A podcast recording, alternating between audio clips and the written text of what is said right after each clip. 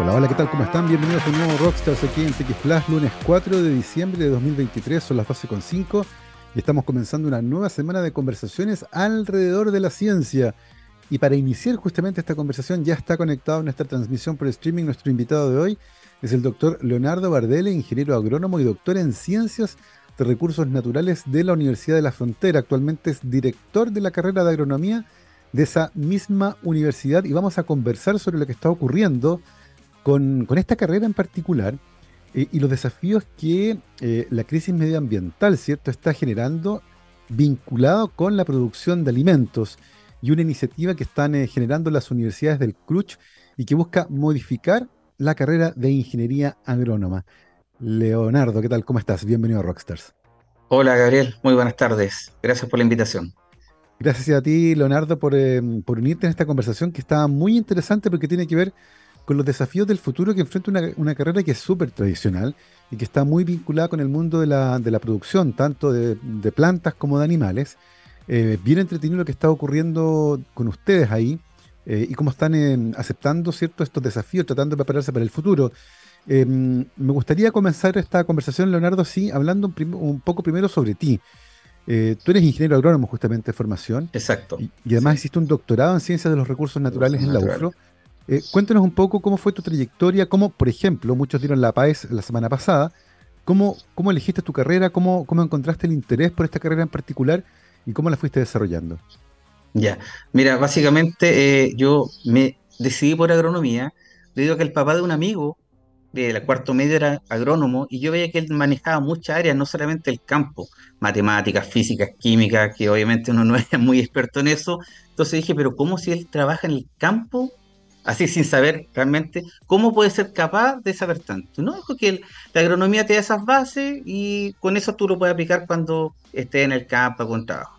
Me interesó, ingresé a la carrera y yo hasta el día de hoy se lo digo a mis estudiantes, eh, no podría estudiar otra cosa. Y yo les digo con todo el respeto a las otras carreras, esta es la carrera más bonita del mundo porque te permite desempeñarte en muchos ámbitos. Yo hablo del campo, pero puedes trabajar en laboratorio, en empresas, si tú tienes un pedazo de campo, incluso puedes ser tu propio jefe. ¿ya? Entonces, esa es la libertad que te da la agronomía. Y básicamente me gustó, pero siempre tuve como la, visión de seguir estudiando, ya de, mejorar un poco mis conocimientos, por eso hice el doctorado en Ciencias de Recursos Naturales, que también es un doctorado más prestigioso de la UFRO, ya que ha estado más acreditado a nivel regional, o al menos el primero que fue acreditado por ocho años. Entonces, por lo tanto, eh, trabajé ahí en la parte química ecológica, que básicamente es el uso de atrayentes, feromonas, cosas así para tratar de controlar plagas. Y después eh, volví a mi alma mater, a mi facultad, donde estoy como director de carrera, llevo varios años ya y hemos hecho algunas cosas para ir mejorando la carrera día a día, porque esto tú sabes que es cíclico, no, no podemos quedarnos estancados y por eso el motivo de esta conversación. ¿Está silenciado, Gabriel?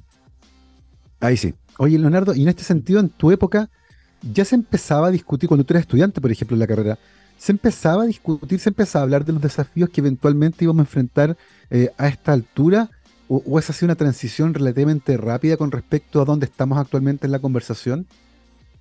No, o sea, básicamente había una visión que esto iba a ocurrir, ¿ya? Pero lo que pasa, como siempre, o sea, va a ocurrir, pero muchos años más adelante, es como el problema no es nuestro, poco menos, y al final no llegó el problema, o sea, tenemos crisis que son claras como el cambio climático, falta de alimento, entonces es algo que tenemos que abordar ya lo antes posible.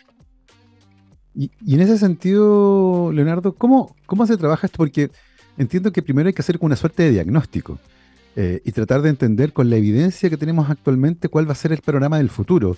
Eh, y en el panorama más claro que tenemos actualmente, la región centro-sur del país está atravesando, por ejemplo, una sequía que a esta altura es estructural, que ha durado 14 o 16 años, y eso evidentemente tiene un impacto en la agricultura, pero también la deforestación, también el aumento en la población, eh, y eso vinculado con un país que además pretende ser potencia agroalimentaria, es decir, no solo alimentar a sus ciudadanos, sino que además exportar alimento. Em, hoy, ¿cuál es eh, la situación de esta discusión, Leonardo, a nivel nacional e institucional? Mira, todo lo que tú dices son cosas que están ocurriendo, que ya estamos tomando carta en el asunto y básicamente algo que ocurre, o sea, pero primero también hay que abordar temas como que es verdad, estamos en sequía, se viene sequía, pero en el invierno tenemos mucha agua. Entonces, ¿qué pasa? ¿Cómo nosotros no podemos, qué nos falta que quizás escapa un poco de la agronomía, sino que otros entes del Estado tendrían que estar actuando de cómo no perder esa agua, ¿ya? O hacer más eficiente el tema del agua en el norte. Entonces, por ahí también hay cosas que tenemos que ir apuntando.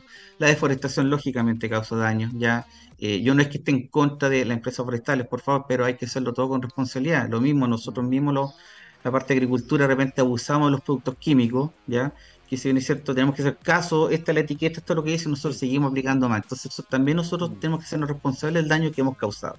Entonces, en base a eso, ya, y cada vez ya no somos unos mil, dos mil personas, millones de personas en el mundo, somos ocho mil millones según lo que se reportó a principio de año. Entonces, por lo tanto, necesitamos nosotros ser eficientes en lo que es la producción de alimentos. Y para eso nosotros tenemos que formar profesionales que estén acorde a esta nueva visión. Y es por eso que nosotros queremos hacer como miembros del CRUCH un cambio, pero un cambio que tiene que ir desde la base, es decir, cambiar quizá nuestro plan, abrir la mente, cambiar nuestras mallas de estudio, nuestros planes para que nuestros futuros profesionales tengan primero esta visión, sean conscientes de lo que está sucediendo y cómo poder ser más eficiente el tema de la, de la alimentación, si al final eso es, hay que alimentar a 8 mil millones de personas. Exactamente, y ese va a ser el, tema central de esta conversación que vamos a ir matizando con nuestro invitado de hoy, el doctor Leonardo Bardele, eh, para ir viendo ciertos distintos aspectos también de su propio camino que pueda servir como inspiración a quienes nos están escuchando. Tú mencionaste al principio, Leonardo, que habías estudiado esta carrera porque te inspiraste en el papá de un compañero, que veías que hacía muchas cosas, que no solo estaba centrado en el campo, pero además tenías ganas de seguir estudiando.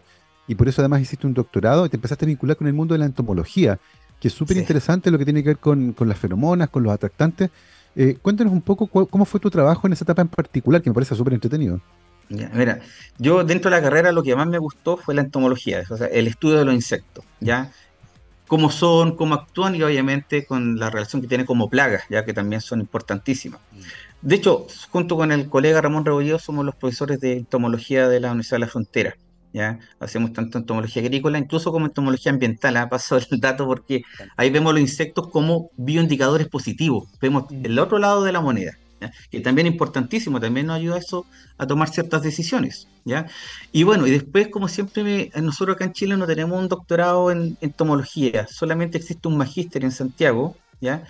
Y la verdad las cosas que yo quería aprender un poco más sobre eso y me interesó, yo no es que sea 100% usemos feromonas, siempre hay que buscar un equilibrio en todo, entre todas las cosas para controlar eh, plaga. Yo creo que las feromonas son importantes, por lo tanto hice mi doctorado en el Laboratorio Química Ecológica, igual de la UFRO, con Andrés Quiroz, que es el, director, y eh, trabajaba mucho con este, con el, bueno, para el sur acá es muy importante una plaga que se llama el burrito el frambueso, ya que ataca arándanos, ataca frambuesas, frutillas, berry en general, ya, y es un insecto nativo, por lo tanto, y muy difícil su control porque uno lo ve, hasta lo puede pisar uno y el insecto no muere, parece como un pequeño tanque, es muy acorazado. Entonces, algunos pesticidas le hacen efecto, otros no le hacen efecto, por lo tanto nosotros buscamos alguna forma un poco natural que se complemente con los métodos y nos dieron buenos resultados en un inicio. Lamentablemente, como este tema de la investigación, yo si quería seguir tenía que buscar otro tema para investigar, me fui al otro lado de la mosca los cornos, que es una plaga ya de bovino. Pero básicamente es eso, o sea, ¿por qué no utilizar lo que... Era bien simple, ¿por qué un insecto es plaga? ¿Qué tiene esa planta que atrae el insecto? La visión, por supuesto, el olor, los olfatos, los volátiles que le llamamos, y por ahí viene todo este tema de las feromonas, las cairomonas que son atrayentes, viceversa. Un mundo muy interesante, muy entretenido.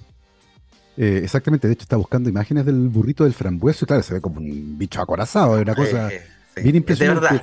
De verdad. de verdad. Y, en ese sentido, Leonardo, ¿cómo, ¿cómo se encuentra un equilibrio ahí?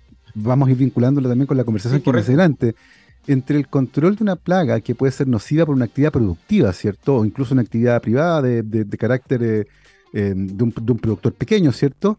Eh, con el cuidado del medio ambiente y tratar de evitar, ¿cierto?, el uso de aquellos pesticidas que pueden ser eventualmente más tóxicos. Tú hablas de sistemas de control tal vez natural, vinculado con feromonas, y, tal vez para muchos puede ser poco eficiente. ¿Cómo se, cómo se empieza a encontrar el balance entre el control de una plaga y el cuidado del medio ambiente? Mira, básicamente primero o sea, quiero decir que el tema de los pesticidas no es que yo, yo estoy a favor, pero con un uso racional, ¿ya?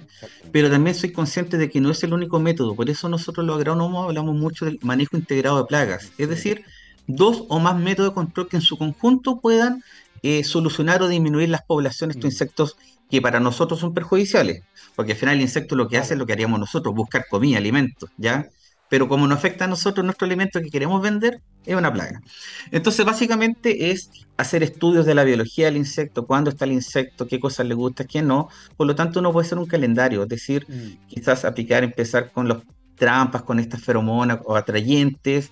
Si vemos que las poblaciones son altas, hacemos una aplicación de pesticidas, esperamos que llegue la abeja, la polinización y que eso no se afecta, ¿no? Y ahí uno puede seguir con las atrayentes. Entonces siempre es como hacer un calendario. ¿Y por qué digo la palabra calendario? Porque nosotros acá en el sur siempre tenemos el problema de que muchas veces se hacían aplicaciones de pesticidas y todos reclamaban con los pesticidas porque nosotros aplicábamos mucho porque seguíamos la receta de la zona central. Y básicamente en zona nos falta investigación. ¿Para qué? Para determinar que nuestras fechas son diferentes a la zona central.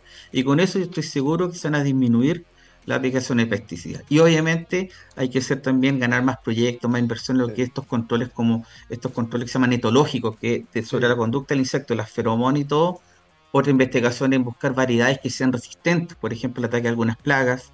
Entonces todo eso se va uniendo, se va haciendo un equilibrio y con eso uno hace un calendario y podría aplicar sin problema estos métodos de control.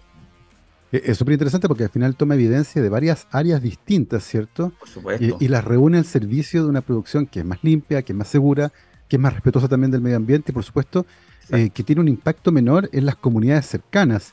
Eh, y eso es súper interesante y se vincula con, lo que tú decías recién del manejo integrado de plagas, que, que parte, entiendo, de esta, de esta filosofía que apunta a tener una agronomía que use la evidencia, que, tiene una visión que es más holística, ¿cierto? Más integrada, que tiene en cuenta los desafíos del país, pero también el cuidado del medio ambiente. Y esas ideas lentamente empiezan a permear en este cambio que se propone desde las universidades del CRUCH para empezar a repensar a las carreras de agronomía, que me parece que un desafío súper interesante, Leonardo. Eh, en ese sentido, ¿cómo comienza esta conversación entre las eh, universidades del CRUCH que imparten esta carrera? Ya, mira, el, el tema básicamente o sea, es como estos secretos voces que todos saben, pero nadie habla, ¿ya? ¿Hasta qué pasó? Cuando ya de repente nosotros como académicos, ya hablo como académico, no como director, nosotros empezamos a hablar con nuestro decano, Aison Altamirano, en el sentido de que, mira, para allá tiene que apuntar. Obviamente hay discrepancias, hay que llegar a un, punto que todos estemos de acuerdo, pero el decano fue tomando estas ideas generales y él tiene reuniones casi eh, no sé, dos veces por, dos o tres veces por semestre con los otros decanos de agronomía del CRUZ, de este Consejo de Rectores, en donde ellos se dieron cuenta que está la misma visión a lo largo del país, porque estamos hablando de universidades que están, por ejemplo, de Tarapacá, con la de nosotros acá, entonces, a lo largo del país. Entonces se dieron cuenta que hay que hacer algo. Entonces ellos pensaron que hay que partir de la base y cambiar la mentalidad un poco al ingeniero agrónomo o ingeniera agrónoma, ¿ya? Es decir, esto es lo que se nos viene, o sea, no podemos estar hacernos los locos, entre comillas, tenemos que apuntar a eso. Entonces, ¿cómo lo hacemos? Primero, con un, una nueva malla curricular, porque ahí está la base del agrónomo, ¿ya? Desde ahí inculcar eso. Entonces, eso es lo que está, se está planeando para futuro. Es súper interesante cómo empieza a emerger desde la, desde la comunidad, en el fondo, ¿cierto? Desde la comunidad académica, esta necesidad de replantearse la formación de los futuros agrónomos. Eh, y evidentemente, para que esto ocurra a nivel nacional de manera coordinada, requiere que exista una congruencia en la visión con todas las universidades del CRUCH que imparten esta carrera. Eh, ¿cómo, fue, ¿Cómo fue esa conversación? Fue, mm, me imagino, pero no sé, no sé si habrá sido así, que fue relativamente rápido en el fondo, que, tú lo decías. Aparentemente esta era una conversación que en las instituciones se venía dando de manera independiente eh, y cuando se plantea a nivel de los decanos del CRUCH, como que empieza a emerger esta idea de que sí, nosotros también lo hemos discutido internamente y creo que es el camino. ¿Fue así? ¿Costó un poco más subirlos a todos a bordo? ¿Cómo, ¿Cómo fue ese, ese camino en particular de ponerlos a todos de acuerdo, que a veces siempre es complejo? Es complejo, o sea, de hecho yo tuve la suerte de reemplazar al decano, ahí son en uno, de estos consejos, y claro, o sea, costó un poco, pero realmente todos tenían la visión y todos tenían las ganas. Lo que yo no dije anteriormente, claro, que lo académico sentíamos esto, se lo expresamos otros decanos, pero cada académico tiene sus agricultores con los que trabaja, entonces de ahí viene todo, ¿ya? Mm. Y también escuchando a la población que de repente quizás no tiene mucho que ver con la agronomía, pero pueden decir cosas con otra visión que uno dice, oye, tienen razón. Y básicamente coincidimos, nuestro gran problema es la alimentación y el agua futuro, eso está clarísimo.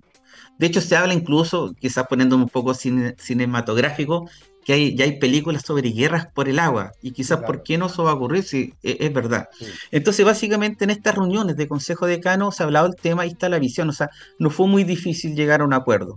Ahora, ¿cómo implementarlo? Eso es verdad, porque ellos apuntan o sea, perdón, me incluyo, pero como son los decanos, ellos apuntan que el 2050 uno tuviera, este cambio estuviera ya, ojalá, listo, pero igual es harto, o sea, nos quedan varios años, entonces yo creo que se pueden hacer cosas antes, de todos modos. Eh, eh, es interesante porque eh, empieza a emerger la conversación de manera local, con un ímpetu bastante fuerte allá en la UFRO, cuyo decano, ¿cierto?, lleva la conversación al Consejo de Decanos de las Carreras en el CRUCH, y ahí la conversación se empieza a estandarizar en el fondo. Entonces dicen, sí, ok, hay que hacer algo al respecto. Ahora viene la segunda parte, que es más compleja, que es cómo lo van a hacer. Ahora, antes de empezar a discutir aquello, Leonardo, la carrera de agronomía es una carrera de las más tradicionales. Eh, cuando uno piensa en carreras tradicionales, ¿cierto? Agronomía, medicina, veterinaria, odontología, derecho, qué sé yo. Eh, y por lo tanto, intervenir una, mm, una malla, ¿cierto? Una carrera tan tradicional puede ser complejo. Eh, en ese, porque además hay, un vínculo muy eh, cercano con los agricultores, tú lo mencionaste. Eh, en ese sentido, ¿cómo se vislumbra el impacto cultural y en la relación con los agricultores que tendría un cambio de malla de quienes van a ser formados para trabajar en el área de la agronomía? Mira, para eso, lógicamente, un rol fundamental lo tiene, por ejemplo, nuestra unidad de vinculación con el medio, ya que ellos pueden hacer el nexo con la agricultura, aparte de lo académico, para escuchar su opinión. De hecho, yo ahora, disculpa, estoy en el campo experimental Maquihue, que es nuestra, nuestra base de, agronomía. Eh, estaba con un fondo bonito, pero no se me veía, así que por eso me cambié el lado, estoy en de las dependencias, laboratorio, y estoy en un encuentro alumni. Alumni se le llama ahora todo solo encuentro de titulado, ¿ya? Y básicamente a ellos ya se empezó a hacer una encuesta de que, como ellos como profesionales ven que nos faltan como carrera. Entonces son las primeras instancias pinceladas para empezar a ver qué asignaturas tenemos que incorporar. ¿ya? Nosotros ya hicimos un cambio curricular, un ajuste que se llama que son unos pequeños ramos, pero nosotros como, bueno, realmente la universidad para el 2025, por el tema de acreditación, tiene que implementar un rediseño de todas sus carreras, ¿ya? De todas las carreras, cuarenta y tantas, 45 carreras que tenemos de pregrado. Entonces, por lo tanto, nosotros tenemos este desafío un poco antes. Por lo tanto, ahora se viene todo el 2024 trabajo de concientización, que hay que hacer esto, de sacar mucha información a agricultores, a colegas que estén trabajando acá, que vean que falta, ¿ya? Porque el tema también hay que agregar todo esto, el tema de la inteligencia artificial, que se viene, todo, o y que todo eso lo podemos sacar provecho. Por lo tanto, se nos viene en 2024 con mucho trabajo para poder trabajar tranquilamente el 2025. Sí, es un, es un desafío gigantesco, lo mencionas, porque además no solo a nivel institucional es la carrera de agronomía, son muchas otras carreras las que tienen que empezar a, a reformularse. En el caso particular de agronomía, sin embargo, el desafío es que va a ocurrir en instituciones que son distintas. Eh, no es un cambio solo interno dentro de la UFRO, ¿cierto? Sino que es en las carreras de agronomía de todas las universidades del CRUCH. Y por lo tanto la conversación ahí se, anticipa, ¿cierto? Un poco más compleja porque son varias instituciones las involucradas. Eh, en ese sentido, Leonardo, ¿cómo ha sido la conversación pensando ahora, ya no solo en el diagnóstico, tú lo mencionaste al principio, ¿cierto? sino en el plan de acción, porque reformular eh, la carrera implica tal vez quitar cursos, pero también agregar cursos. Eh, ¿Esas conversaciones actualmente en qué pie se encuentran? Mira, eso está, eh, básicamente todos los encuentros que tenemos como director de carrera es interesante porque uno va sacando idea de lo que dice el colega, las cosas que están haciendo y, qué asignaturas tienen. Entonces, Básicamente eh, estamos la idea que todos tenemos como base que hay ciertas asignaturas que se van a mantener, va a haber una columna vertebral que no va a cambiar, ¿ya? Pero van a haber cosas nuevas, por ejemplo, este tema, como te decía, inteligencia artificial, el tema de los drones, ya que hay algunas universidades que ya lo han implementado, pero el tema de más ramos relacionados con el agua, con los cambios climáticos, climatología, porque ese problema que nosotros, cada, cada zona tiene su malla adecuada a su... Eh, a su, a su clima, ¿ya? A su, a su régimen pluviométrico, temperatura. Pero ¿qué pasa? Porque nosotros no somos igual que la de Tarapacá, por ejemplo. Ya son diferentes. Entonces, y eso también tenemos que ser claro que no todos podemos cambiar por igual.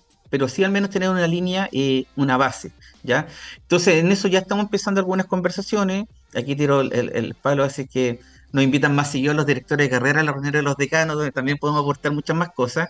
Pero está la visión, tenemos muy buena relación con los colegas, Así que básicamente se hace fácil. Si lo que pasa y también quiero ser súper responsable en decirlo, que muchas veces no es cosa de nosotros, sino que también no es llegar y cambiar una malla o cambiar una pues, asignatura. Viene un tema administrativo que hay que cumplir con muchas cosas que nos pide el ministerio. No sé, pues, resultados de aprendizaje, dominios, competencias, que son muchas veces cosas que uno no la entiende mucho, te lo digo honestamente, porque uno lo aplica. Pero hay que tener todo orden. Entonces, y eso lleva mucho tiempo. Imagínate, no va a ser solo para agronomía, va a ser para 40 y tantas carreras más. Entonces, eso yo creo que puede eh, eh, desacelerar un poco las ganas que tenemos de trabajar. El, desafío es súper interesante, lo vamos a conversar en la, segunda parte de esta conversación, porque hay desafíos que tienen que ver con la crisis climática, con el desarrollo tecnológico, con la formación de los profesionales, eh, y por lo tanto hay varias áreas, ¿cierto?, que van a empezar a influir en este cambio. y lo que me gustaría que hiciéramos, Leonardo, a la vuelta de la pausa musical es que conversáramos justamente sobre cómo estos desafíos a los que se suma, por supuesto, el desafío administrativo y de acreditación, o sea, son un montón de desafíos, porque también un, aspecto que es más bien eh, em, de, corte administrativo, ¿cierto? Tienen que integrarse para poder generar un consenso, además, entre distintas instituciones, lo que es súper complejo, ¿cierto? Em, para poder cambiar las carreras de agronomía hacia el futuro pensando en los desafíos, los avances tecnológicos, los cambios curriculares, administrativos, la acreditación, porque hay que a la, Comisión Cierto Nacional de Acreditación, hay que mostrarle que esta, esta carrera funciona. Eh, y todo esto a nivel nacional. Para seguir conversando en profundidad sobre este cambio que se viene ahora y que partió con una discusión súper interesante impulsada por la Universidad de la Frontera, vamos a ir a una pausa musical. Mi queridísimo Gabriel, vamos a escuchar eh, música de la mano en efeméride. El 4 de diciembre de 1993 murió el grandísimo Frank Zappa en la ciudad de Los Ángeles, en California. Virtuosísimo, estuvo involucrado en estilos como el rock, el, rock, el jazz, el blues, la electrónica y la clásica también. Eh, fue uno de los eh, creadores estadounidenses más importantes del eh, siglo pasado y hasta el día de hoy su influencia se siente en el mundo de la música. Así que del gran Frank Zappa vamos a escuchar Uncle Remus. Vamos y volvemos. 12 con 31, estamos de vuelta en Rockstars de TX Plus, lunes 4 de diciembre de 2023. Estamos conversando con el doctor Leonardo Bardele, ingeniero agrónomo, doctor en ciencias de recursos naturales de la Universidad de la Frontera, actualmente director de la carrera de agronomía en esa universidad y estamos conversando sobre los desafíos que esta carrera está enfrentando a nivel nacional para poder dar cuenta de distintos aspectos que están vinculados con la agronomía, como el aumento de la población, la crisis climática, el desarrollo tecnológico y todo eso, ¿cierto? Eh, en un cambio que además tiene que eh, coordinarse entre distintas instituciones eh, y con el visto bueno además de la Comisión Nacional de Acreditación, que es la que vela por la calidad de las carreras que se imparten en nuestro país. Leonardo, vayamos conversando sobre los, desafíos que primero motivan este cambio, para que la gente vaya entendiendo por qué es importante cambiar esta carrera en particular. y hay varios desafíos que tú identificaste y me gustaría ver que entendiéramos claramente cómo ha cambiado, por ejemplo, en los últimos 50 años el escenario. Hablemos del primero, el aumento en la población del planeta. Eh, superamos los 8 mil millones de personas, eh, el terreno arable no es el mayoritario, de hecho es minoritario, eh, y por lo tanto hay un desafío gigantesco. En ese sentido, Leonardo, ¿dónde, ¿dónde hay que poner el acento? ¿En aumentar la producción? ¿En evitar las pérdidas? ¿En el control de las plagas? ¿Son todas las anteriores? ¿Cómo lo ves tú? Todas las anteriores. En, el sentido de que a ver, eh, todos tenemos que ser partícipes de, este de, estas mejoras, ¿ya? Nosotros tenemos, no, es que sea un problema, pero por ejemplo, las comparaciones son odiosas, pero hay que hacerlas. Argentina tiene, se vuelve loco con tanta superficie que tiene. Ellos pueden producir mucho, podrían, ¿ya? Por la gran cantidad. Nosotros tenemos superficies que son limitadas.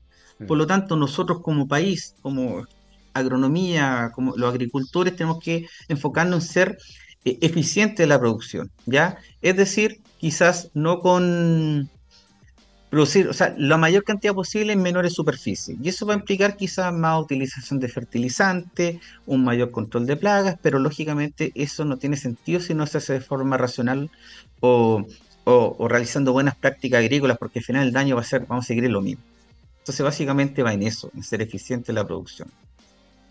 Y, y en ese sentido, Leonardo, ¿cuál es la realidad chilena hoy, por ejemplo? Con respecto a eso, porque entiendo que nuestra productividad, y tú lo mencionaste, con respecto a la cantidad de terreno arable que tenemos bastante alta, ¿dónde ves tú los mejores espacios para mejoras hoy en, nuestro país? Bueno, nosotros, a ver, eh, nos caracterizamos nosotros, por ejemplo, en un cultivo típico, el trigo, ¿ya? Nosotros somos, estamos entre los tres primeros consumidores de pan, por ejemplo, a nivel mundial, después de Turquía y Alemania, nos gusta el pan a todos los chilenos, ¿ya? Entonces, por lo tanto, el trigo yo creo que por ahí hay que apuntar. Ahora, claro, alguien que esté escuchando podría decir, pero ¿cómo si hay lugares donde tú vas a producir casi 100 quintales de trigo, que es la medida que utilizamos nosotros? Pero hay lugares que no llegan ni a 40 ni a 50. Entonces, ¿cómo hacemos para que esos pequeños o medianos agricultores tengan la misma eficiencia. Por ahí va el tema también. Perfecto. Ya, entonces, por lo tanto, claro, en todo orden de cosas, todos los cultivos frutales acá del país tienen algunos potenciales o producen muy bien, pero eso no es la realidad de todos los agricultores. Entonces, por ahí es que, y ahí va también la mano este mm. cambio en la agronomía, que quizás también enfocarse no solo a los grandes, sino que los medianos, los pequeños, hacerles reales aportes, ya, eh, intervenir en el buen sentido de la palabra, eh, enseñarles, capacitarlos también y no verlos mm. como que nos van a quitar la pega, sino que son un complemento a lo que estamos haciendo nosotros. Ese por ahí va el camino, o eso es a grandes rasgos lo que nosotros queremos apuntar. Exactamente. El, aumento en la población mundial implica que la productividad tiene que aumentar, tiene que ser una agronomía de altísima eficiencia, que evite las pérdidas y que logre producir alimentos en la menor cantidad de terreno que está disponible. Ese es el primer desafío. el, segundo, Leonardo, es la crisis climática. Eh, que tiene que ver no solo con la crisis hídrica, si tú lo mencionaste, eh, no hay agua muchas veces y en invierno hay exceso, lo que también es perjudicial. Vimos como las cerezas, por ejemplo, sufrieron muchísimo con la lluvia porque se partieron y se empiezan a podrir, esas cerezas no se pueden exportar.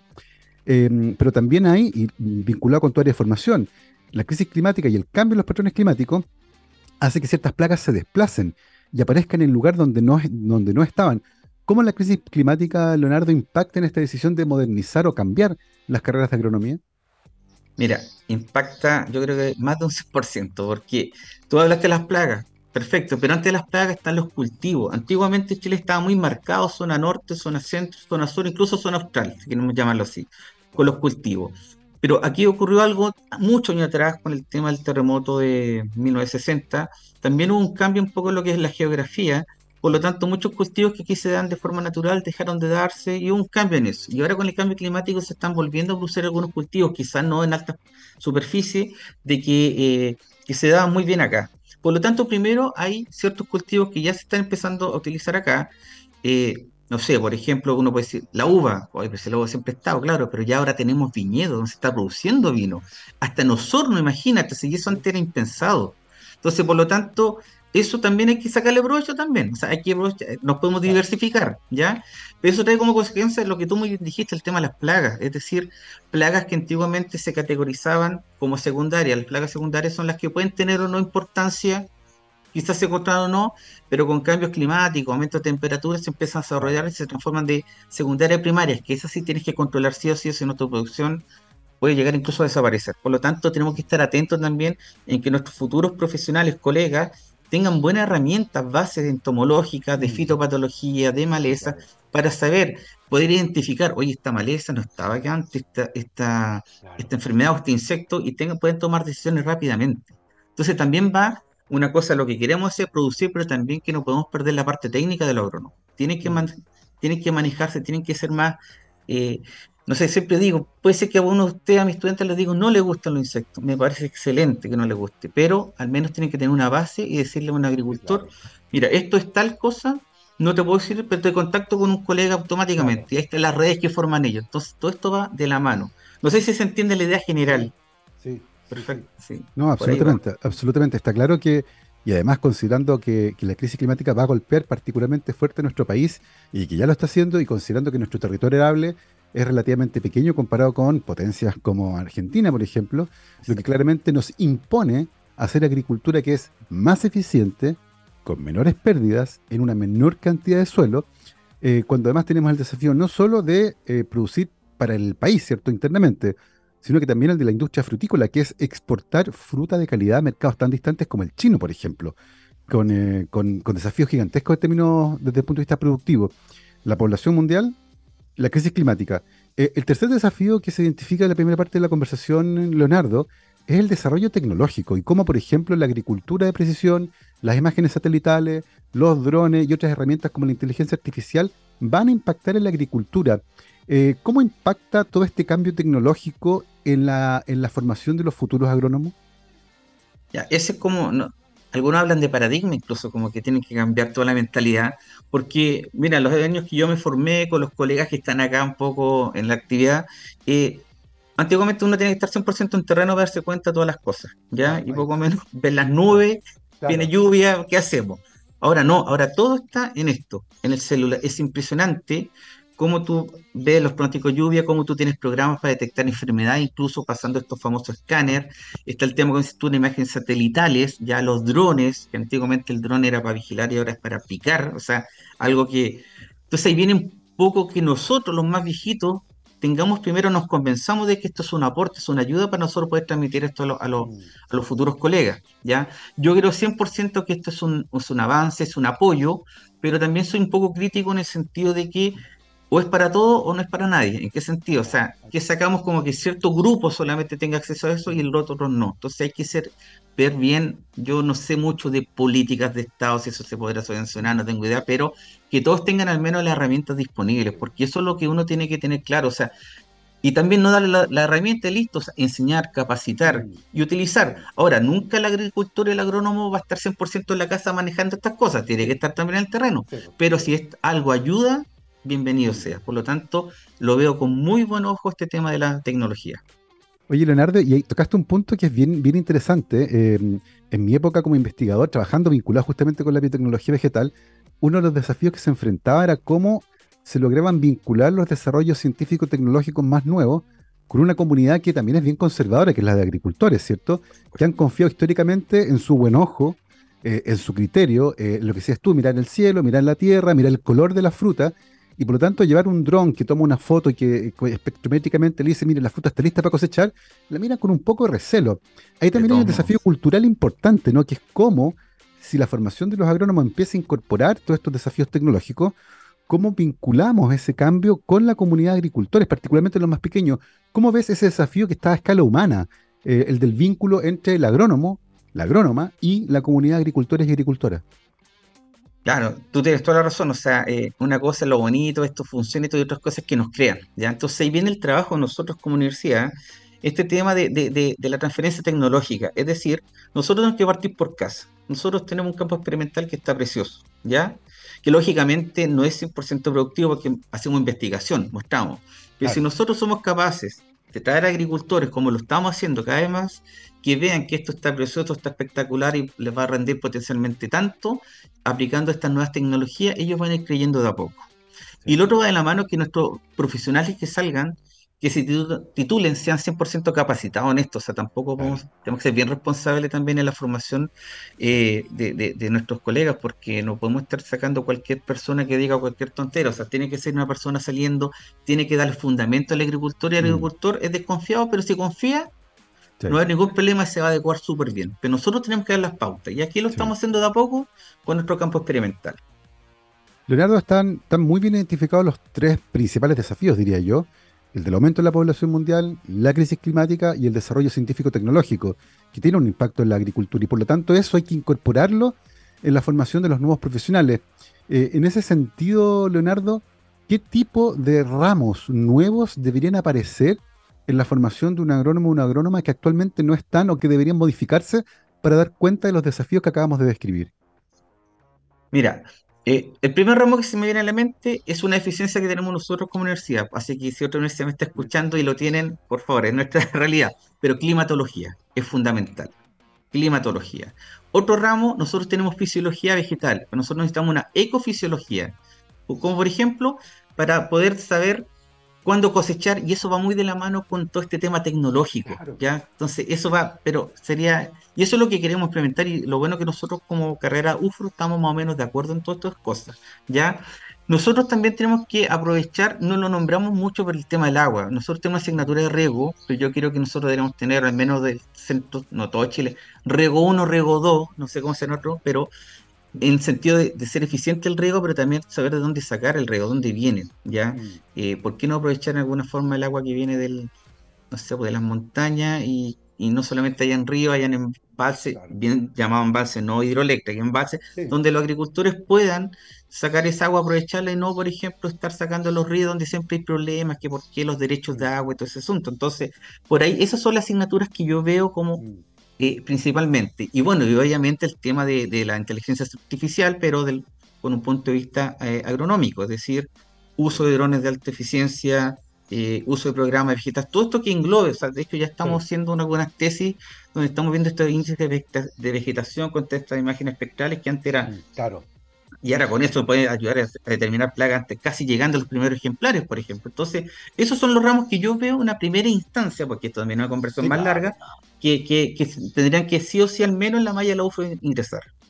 Oye, Leonardo, y, y eso implica evidentemente que, no implica, perdón, que la carrera se va a alargar ¿cierto? No se va a extender. Y por lo tanto, para hacerle espacio a estos nuevos ramos, eventualmente habría que fusionar o empezar a cambiar aquellos que están desactualizados, que dejan de tener un impacto, porque parte de la modernización es esa, ¿cierto? No es agregar más cosas. Muchas veces hay que reemplazar algunas cosas. ¿Dónde, dónde ves el espacio para eh, tal vez agregar cosas y no sé si fusionar o eliminar otras que tal vez están más desactualizadas o que requieren cambios importantes antes de seguir considerándolas? Mira, para, para no ofender a ningún colega con su ramo, mira, eh, ahí básicamente yo veo dos estrategias, porque la idea es no alargar la carrera, ya porque eh, la idea es que todo siempre ha sido cinco años, pero los dos, mira, la primera sería, eh, nosotros como carrera y casi todas las carreras, las mallas de las carreras de agronomía, tienen electivo de especialidad. Entonces puede ser que alguna de estas asignaturas que saquemos no es que se elimine, pase a ser una electiva especialidad donde el estudiante tiene 100% libertad. Nosotros tenemos más 10, 15 asignaturas que ellos pueden elegir libremente y de hecho si cumplen las tres ellos pueden tomar una cuarta, quinta como asignatura libre y eso le suma el promedio también. Entonces, ese punto de vista no habría problema. Y lo otro yo creo importante, a pesar que estamos hablando de agronomía, es siempre estar ligado con el posgrado, ¿ya? Porque el posgrado, nosotros tenemos un doctorado en ciencia agroalimentaria y medio ambiente que apunta muy bien a estos cambios que se vienen, de algunos, si algún estudiante ve, necesita, quiere saber más, ahí está el posgrado que se lo estamos ofreciendo, pero obviamente con esta mirada que estás haciendo tú. ¿Cómo actuamos con el tema agroalimentario, pero en función de la crisis de cambio climático? Entonces, por ahí yo veo que podemos, eh, ¿cómo decirlo? hacer cirugía, pero sin dañar a nadie. Exactamente. Sí. exactamente, porque además tú lo mencionaste, este es un asunto que es bien complejo. Eh, no es llegar y cambiar la malla de una carrera porque hay un montón de factores que hay que considerar Inicialmente centramos la conversación en aquellos factores que inducen a este cambio, el aumento de la población, la crisis climática, las nuevas tecnologías. Luego, cómo se implementa a partir de la creación de nuevos cursos y eventualmente mover ciertas cosas en la malla. Eh, y aquí hay una, cosa que tú mencionaste en la pasada, pero en verse interesante también em, conversar sobre aquello, Leonardo. Y tú dijiste, en el caso particular de la UFRO, y detectaste climatología como un área en la que había que poner más ficha. Eh, pero eventualmente en otras universidades es distinto. Eh, en ese sentido, hay que ir como, como conversando con respecto a cómo distintas carreras en distintos lugares del país, en distintas universidades, tienen desafíos en distintas áreas. Eh, esa conversación, ¿cómo la ves? Eh, en el fondo, ¿las problemáticas vinculadas con estos desafíos son homogéneas en las universidades chilenas que imparten esta carrera o son bien específicas de la realidad local? Mira, en general hay una base, una columna vertebral que, es para todos, pero lógicamente, tal como dije antes, no podemos comparar Arica, Iquique con, con Temuco, Valdivia, o sea, hay que, hay, hay que hacer la diferencia. Entonces, y por eso delante decía que ojalá no invitaran más los, decanos a, las reuniones porque los decanos están vueltos locos con pega. Ellos tienen una excelente idea, pero de repente nosotros directores podemos aportar. Entonces, obviamente, yo saco mucha idea de las reuniones que hemos tenido, pero después yo lo aterrizo, lo aterrizo en mi mm. realidad. O sea, escucha, me gustaría tener, no sé, un, no sé, un, electivo de, de melones Oh, está qué lindo, pero el melón no se hace en Calama, sea en la zona norte, zona central, no se haga, entonces quizás tengo que buscar otro que sea, otro cultivo que sea más acorde a mi región. Entonces, pero te va abriendo la mente un poco eso. Entonces, por lo tanto, lo que yo dije es lo que yo creo que nos sirve a nosotros, ¿ya? Así como quizás la zona, la Universidad Austral, va, quiere enfocarse más en animales, ganadería, que es su fuerte, producciones de leche, cosas así. Eh, lo tiene que ser, pero siempre de la mano de cómo esto mm. tenemos que, que no nos afecte tanto el cambio climático, todas estas cosas que se están viniendo al tema agroalimentario. Sí. Es un tremendo desafío y, y, ahora que hemos conversado de esto, viene la parte más administrativa, eh, porque cambiar las mallas implica que eh, hay que reformular todo. Desde ese punto de vista, Leonardo, ¿cómo se viene la conversación, por ejemplo, con las agencias acreditadoras, con la CNA, por ejemplo, eh, porque hay cambios, va a haber cambios en la malla, evidentemente, y por lo tanto vienen reacreditaciones y, trámites administrativos bien complejos. ¿Cómo, ¿Cómo, ves ahí la conversación entre esta decisión de cambiar la malla y lo que tiene que ver con la acreditación de las carreras a nivel nacional, la conversación con la, con CNA? ¿Cómo, ¿Cómo se coordina aquello? Mira, La verdad las cosas, yo en estos momentos no sabría cómo hacerlo, porque se supone que el 2025 la CNA tiene que dar nuevos lineamientos de cómo se viene el tema de las acreditaciones, porque hay que recordar que ahora se acredita, en general, se acreditan las universidades, ¿ya? A excepción de las carreras de pedagogía y de medicina y odontología, que tienen que seguir el trámite antiguo, que ellos se tienen que acreditar en forma individual. Pero el resto, si la universidad está acreditada, todas las carreras están acreditadas. Lo que hacemos nosotros como carrera al menos es una autoevaluación para seguir acorde a los pasos que se nos piden. Pero el 2025 esto podría cambiar, ¿ya? Sin embargo, independiente que cambie o no, la CNA es la que fija los parámetros de todo este tema eh, de, las renovaciones, mm. pero son de las mallas curriculares, y en donde nosotros tenemos cierta libertad para ajustar, obviamente cumpliendo con los estándares que están actuales, como el tema ya que escapa un poco a la parte profesional, sino como el tema de la inclusión, por ejemplo, ya, todo ese tema. Entonces, eh, en ese sentido, la conversación es que primero hay que saber los lineamientos de la CNA, tenemos que tener capacitación en ese punto, de ese punto de vista, tenemos que ver que la universidad internamente también dé las facilidades y las libertades dentro de lo que obviamente el marco que se establece, porque muchas veces de repente eh, le echamos la culpa a los demás y de repente nosotros también ponemos trabas, nos pisamos la cola, como se dice. Entonces, básicamente, si como universidad estamos alineados que si está claro esto, hay que seguir rápidamente. La CNA sí tiene que tener la capacidad también de, tener eh, personal, gente para que haga todo este tema, porque ahí están los parevaluadores que van a las universidades, que van con una visión totalmente externa, entonces de repente con estos lineamientos quizá el parevaluador que va externo va a saber, ah, esto está, está a lo que quiere y no, oye, ¿qué onda? ¿Por qué están cambiando esto? Entonces, por ahí va como una evangelización un poco de todos estos cambios. Eso es una evangelización de un cambio que es bien, interesante, que responde a varios desafíos que conversamos sobre ellos eh, y que tiene una forma de, ejecutarse que, es bien interesante porque está ocurriendo, como les decía al comienzo de la conversación, en todas las universidades del CRUCH que imparten esta carrera.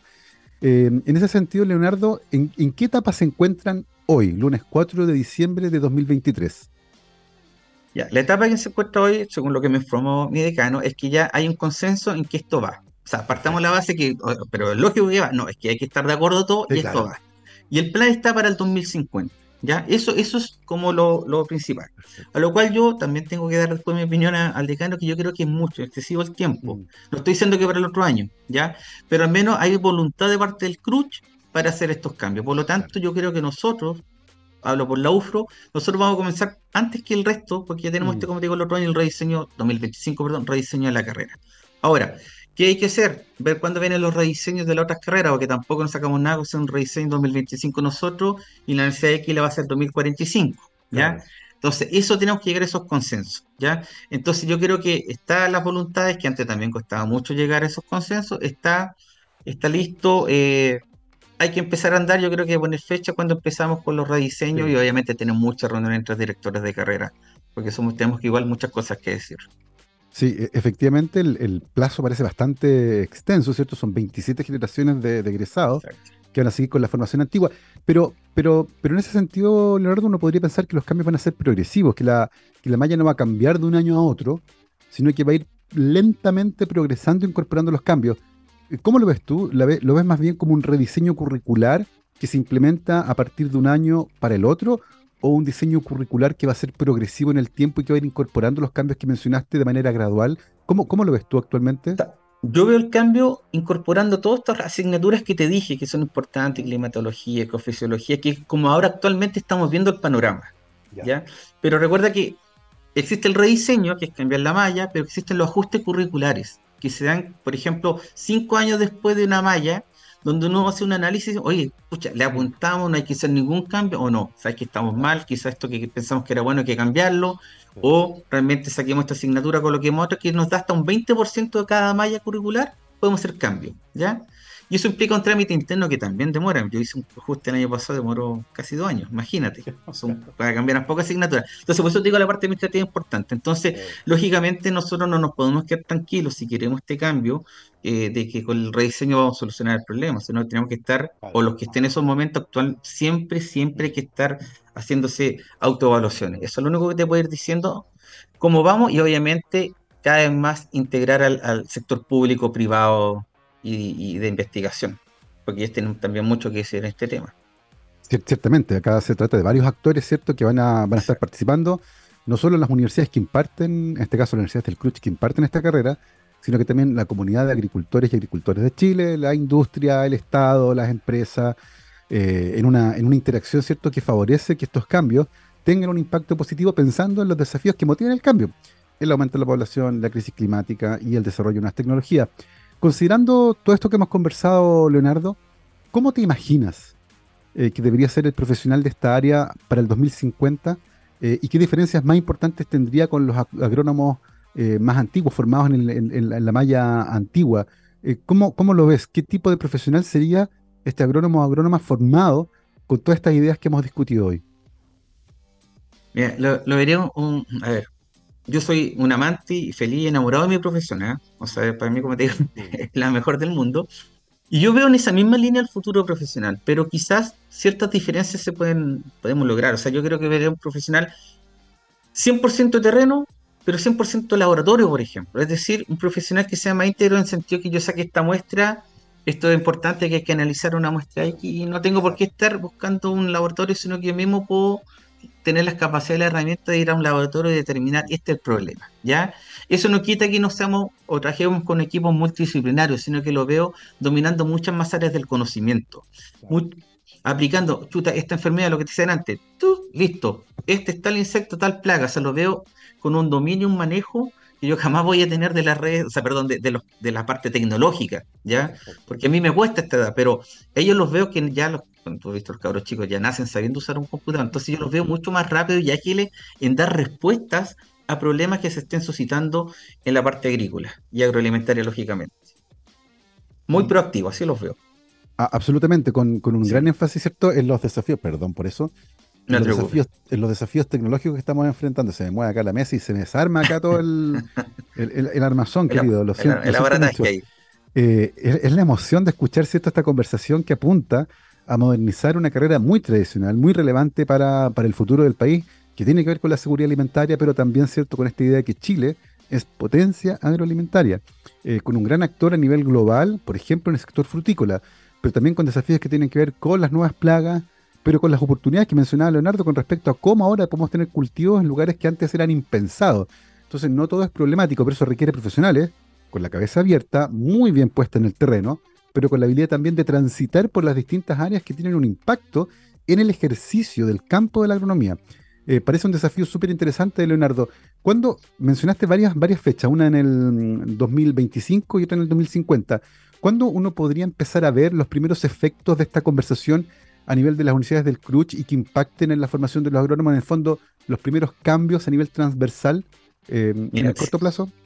A corto plazo yo creo que 2030. Uno ya, porque ya tendría unas 3, 4 generaciones con la mayor nueva, ya, porque recuerda que los que ya estén trabajando, eh, o sea, los que están estudiando se van acomodando esta malla, se hace internamente un cambio, un ajuste, entonces ellos ya podrían tomar ciertas cosas de, los que, de, la, de nuestra nueva idea, esta, esta nueva, nuestra nueva visión, entonces, en 2030 ya ellos podrían tener básicamente una visión o, uno podría mm. comparar pensamiento del agrónomo 2030 al 2020 y ya deberían haber diferencias. Pero depende de nosotros también cómo hacemos estas diferencias.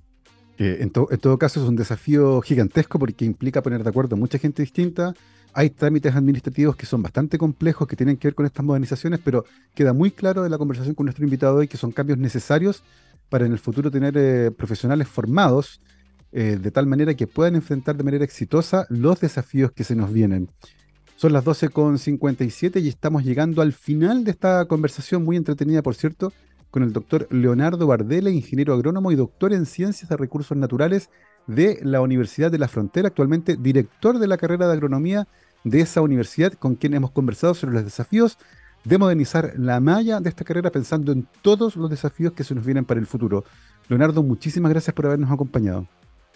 Muchas gracias a ustedes también por la invitación y por dar este espacio, porque de repente uno piensa que es la agricultura y la agronomía no tiene cabida y realmente tenemos mucho que decir. Somos, como dices tú, una potencia agroalimentaria y tenemos que hacerlo bien y con responsabilidad. Entonces te agradezco también el espacio. No, encantado. Para nosotros es muy importante siempre tener la voz de los protagonistas en este programa. Nos vamos, por cierto, con un par de mensajes, porque para los desafíos del futuro la educación es nuestra respuesta a un mensaje de la Universidad San Sebastián. Y hoy es lunes, así que tenemos estreno de Talk Talk, Es una serie de microdocumentales producidos por TX Plus y auspiciado por la Universidad San Sebastián con la finalidad de acercar la ciencia y tecnología a un público no académico, pero sí interesado en descubrir de la voz de sus protagonistas los distintos aspectos de la ciencia.